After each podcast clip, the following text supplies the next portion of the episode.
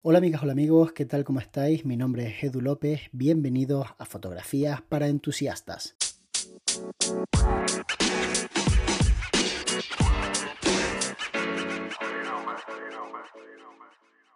Hace un ratito publiqué en Instagram y lo que hice fue hacer una story con la propia publicación y por encima he puesto un texto que eh, básicamente invitaba a la gente a que me dieran un like. ¿no? Ese sería un poco la historia de todo esto. Yo decía, puedes darle un poco de amor a mi última fotografía, así también puedes apoyarme como creador de contenido.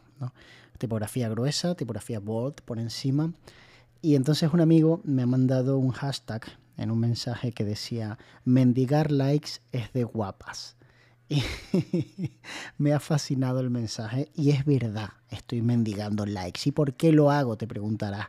Bueno, pues mira, eh, yo creo que todo el mundo sabe que hay momentos en los que es mejor publicar que otros momentos. Que no es lo mismo publicar un lunes por la mañana mientras todo el mundo está trabajando que publicar un viernes por la tarde cuando todo el mundo coge el teléfono en la mano y va a empezar a meterse en redes sociales y a perder su tiempo en esta mierda que llamamos eh, social media, ¿no? Entonces, para mí, si quiero tener buenas métricas en mis fotografías, es fundamental publicar en los momentos adecuados. Pero no solamente vale con eso, también es fundamental que en los primeros minutos de una publicación tengas mucha interacción. Entonces, a mí no me parece mal pedirle a la gente algo de apoyo, porque de alguna manera yo vivo de ese apoyo. De hecho, no es de alguna manera, yo literalmente gano dinero por ese apoyo.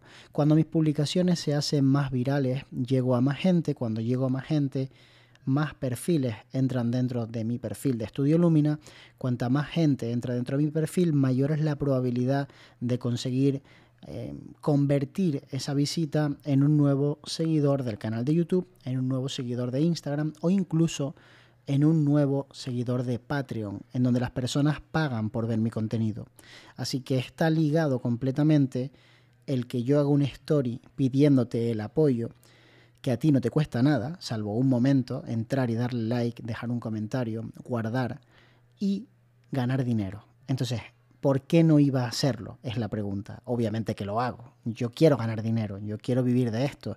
Y si ese es el escollo que tengo que superar para poder hacerlo, no te quepa la menor duda que lo voy a hacer. Ahora, ¿dónde está el límite de pedir y no pedir? ¿Dónde está, mm, vamos a decir, eh, dónde la vergüenza, dónde empiezas a dañar tu marca personal? Yo creo que la clave está en cuántas veces lo haces. Yo no recuerdo cuándo fue la última vez que pedí, aparte de esta, que me dieran un like. No lo recuerdo, o sea, debe haber hecho mucho tiempo. Y tampoco pido un like para un proyecto, para una fotografía que considero que no lo merece. O sea, yo no te voy a pedir un like en una fotografía de mierda que he hecho y que he subido a mis redes sociales porque me da la gana a mí. Lo que pasa es que en este caso la fotografía es un retrato de estudio, es una fotografía de una chica que es muy mona, que tiene una posición que no es la típica, está ladeada, Em, tiene una posición con el brazo tapándose media cara, el pelo cae de una forma, bueno, que yo considero que es una fotografía que merece un like. Teniendo en cuenta a lo que le deis likes por ahí continuamente, pues no creo que pase nada por darle un like a esta fotografía. Entonces sé perfectamente que cuando uno pide las cosas, funciona, la gente responde. Y os voy a contar algo que no hago en YouTube porque simplemente soy gilipollas, porque debería hacerlo y no lo hago. Cuando tú en YouTube le dices a la gente, por favor, sigue el canal, dale a la campanita, suscríbete para apoyarme. Estadísticamente se sabe, está completamente comprobado que ganas muchísimos más seguidores que si no lo haces. Es decir, si tú pides las cosas, consigues resultados. Si no las pides, no consigues resultados. O dicho de otra forma, el que no llora no mama. Así que si la vergüenza es tu freno, si el que te dé ese apuro, pedir las cosas, es lo que hace que tú no estés creciendo, que tú no estés eh, teniendo las interacciones adecuadas o que no estés vendiendo, pues tienes que aprender que básicamente deberías empezar a pedir las cosas, deberías empezar a tener en tu balanza que por un lado está esa vergüenza efectivamente y por el otro lado está el que te va a dar beneficios. Y pedir no es malo, De hecho, yo ya sabéis que llevo cuentas de redes sociales un montón. He leído mensajes de personas que se dedican a lo mismo que yo, en donde mismo vivo yo, que básicamente venían a decir, oye, mira, fulanita, si tienes alguna boda que no tengas fotógrafo y te apetece, podrías mandármela. Y están pidiendo básicamente. Y cuando lo he visto, más allá de pensar algo negativo, he pensado, me cago en la puta, ¿por qué yo no estoy haciendo esto? O sea, ¿por qué yo no estoy mandándole un mensaje a la gente con la que suelo trabajar para decirle, hola, ¿qué tal? Estoy aquí y sigo haciendo fotos y si alguna vez te apetece, podrías mandarme a alguno de tus clientes, que yo lo estoy haciendo continuamente contigo. Entonces, a veces ese caché mal visto, porque yo creo que no deja de ser una mala interpretación de lo que es la elegancia y el caché, el, decir, no, bueno, yo publico mis fotografías, que ya mis fotografías hablan por mí. Mentira, no hablan por ti tus fotografías. Tú tienes que explicarle a la gente cuál es tu trabajo, en qué consiste y cómo pueden contactar contigo y qué tienen que hacer. He visto muchísimas páginas web y el otro día justamente lo estaba hablando con eh, una persona con la que estaba haciendo un live y él hacía la misma reflexión exactamente que yo y decía, hay muchísimas páginas web en donde me enseñan foto, foto, foto, foto, foto, foto, foto. Y cuando llego abajo, no hay nada. No hay ni siquiera un... ¿Te ha gustado lo que has visto? ¿Te gustaría hacerte unas fotos? Escríbeme, llámame. Tienes que decirle a tu cliente cuál es el siguiente paso. Tienes que recordarle a las agencias lo bueno que eres. Tienes que explicarle a los clientes con las que ya trabajaste en el pasado que sigues haciendo fotos fantásticas y que a lo mejor puede que quieran volver a contratarte Cuéntale a la gente de qué va tu rollo. Cuéntale a la gente lo que estás haciendo, lo que has dejado de hacer, cómo está cambiando tu vida, por qué te compraste una lente nueva, por qué estás empezando a trabajar con flash, por qué te fuiste de viaje a Nueva York. Enseña las fotos. No tengas miedo de, qué dirán. Pero si es que da igual, si es que al final de lo que se trata es de que digan algo. Da igual si dicen algo bueno o algo malo. Lo importante es estar en boca de todos. Porque la diferencia del amor no es el odio. La diferencia del amor es básicamente la indiferencia. El problema de las redes sociales es ser indiferente. No es que la gente hable mal de ti. Cuando alguien habla mal de ti es que eres importante para perder el tiempo en criticarte. Y obviamente la crítica no es plato de buen gusto para nadie. A nadie le gusta que le critiquen. Pero es mejor que te critiquen a que ni siquiera sepan quién eres porque se puede convertir a un hater en una persona que entre dentro de tus fans. Muchas veces ese hater lo único que necesita es un poquito de amor. Se siente incomprendido, cree que tú no estás creando contenido para la clase de persona que es él. Y un día se da cuenta de que está equivocado. Y entonces no lo va a reconocer abiertamente, no te va a mandar un mensaje, te va a decir, ¿sabes qué? Que yo te odiaba, no me caías bien y ahora me encantas. Eso no va a ocurrir. Pero todos hemos tenido prejuicios con respecto a una persona y cuando la hemos conocido un poquito mejor nos hemos dado cuenta de que estábamos equivocados. Y a veces es bueno demostrar a la gente un poquito de tu humanidad, romper la coraza y enseñar quién eres de verdad. Eso son las redes sociales. Las redes sociales no son el postureo.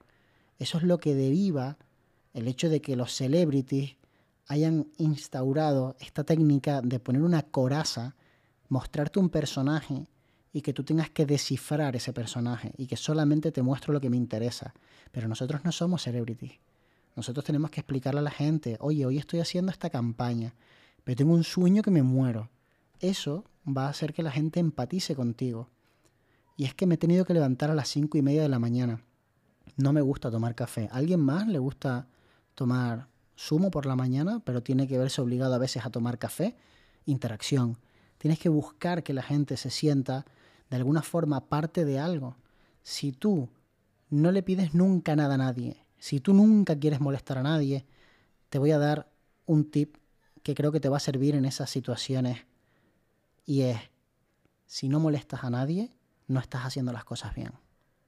Si tú solamente tratas de agradar a todo el mundo, créeme, esto es como en el colegio, ser el puto queda bien y querer quedar bien con todo el mundo, al final no tienes amigos, te tienes que posicionar y no pasa nada.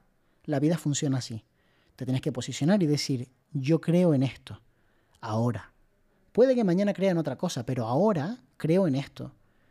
Y la gente que crea como yo en esto y los que no crean en esto, pero también quieran estar por aquí para rebatirlo, aquí les espero con los brazos abiertos. Siempre desde el respeto, siempre desde la humildad. Pero tú tienes que creer en algo, porque aquí todos somos adultos. Que yo sepa, este podcast solamente lo escuchan adultos. Y como adulto, tienes que tomar una posición, tienes que tener una visión de la vida. Yo no pretendo que todo el mundo opine lo mismo que yo, yo no pretendo que todas las personas sientan que trabajar con una APCC económica es la clave. Obviamente que va a haber gente que no opine igual que yo. ¿Te imaginas que todo el mundo opinara igual que yo? ¿Quién compraría las cámaras full frame? Nadie, ¿no? ¿Quién compraría Godox? Nadie. Y sin embargo hay un montón de gente que me sigue comprando Godox. ¿Y qué creéis? ¿Que todos los que compráis Godox pensáis como yo? No pensáis como yo. Pensáis completamente diferente a mí. Y no pasa nada. Cuando yo digo, es mejor comprar Profoto por esto, por esto, ustedes pensáis, y una mierda, gástate tú el dinero. Yo no me lo gasto, que yo estoy feliz con mis Godox. Soy muy feliz. Mira las fotos que hago, qué cojonudas. Son mejores que las tuyas. Y no pasa nada. Y además, en muchos casos es verdad. O sea, hay mucha gente que me sigue que tiene Godox y hace mejores fotos que yo y no pasa nada. Yo decidí tener Profoto porque me dio la gana. Y desde mi posición, que de alguna manera soy un poco el niño mimado de esa marca en nuestro país, porque tengo trato directo con las personas que mueven eso en nuestro país, entonces yo no estoy en la misma posición que otra persona. A mí me gusta tener Profoto, me gustaba hace 10 años y me gusta muchísimo más ahora. Pero eso no quiere decir que todo el mundo deba comprar Profoto, ni que yo pretenda que solamente me siga gente que utilice esa marca, ni tampoco gente que utilice Fuji. A mí me da igual si tú utilizas Fuji, Canon, Nikon. Esto nos supera a nosotros y a las marcas. Se trata de compartir nuestra pasión. ¿Cómo se llama el podcast? ¿Se llama Edu López, aquí están mis huevos? No. Se llama fotografía para entusiastas. Eso es lo que yo busco y lo que buscaba desde el día uno. Tener un espacio donde poder charlar de lo que nos flipa, de nuestro rollo, de nuestra fricada. Que hay gente que va a estar de acuerdo y gente que no. Pues claro, estaría bueno que yo fuese capaz de que todo el mundo estuviese de acuerdo. Sería político en vez de ser fotógrafo. Entonces, mis redes sociales son un reflejo de lo que yo pienso y de lo que yo soy. Y cada día más. Estos días me he estado grabando con un orzuelo en el ojo que parecía que me habían dado un codazo. Y me da igual. Me da igual. ¿Por qué tengo que esconder eso? ¿Acaso eso no es parte de mi vida? ¿Acaso no estoy puteado con un ojo cerrado? Entonces, ¿cuál es la razón exactamente? No es que te van a ver así vulnerable. Es que yo también soy vulnerable. Es que todos lo somos. Vamos a darle un poquito de realidad a nuestras redes. Vamos a empezar a ser más nosotros porque ese es el cuello de botella. Ese es el horizonte de sucesos. Ese es el lugar en el que todo el mundo se queda.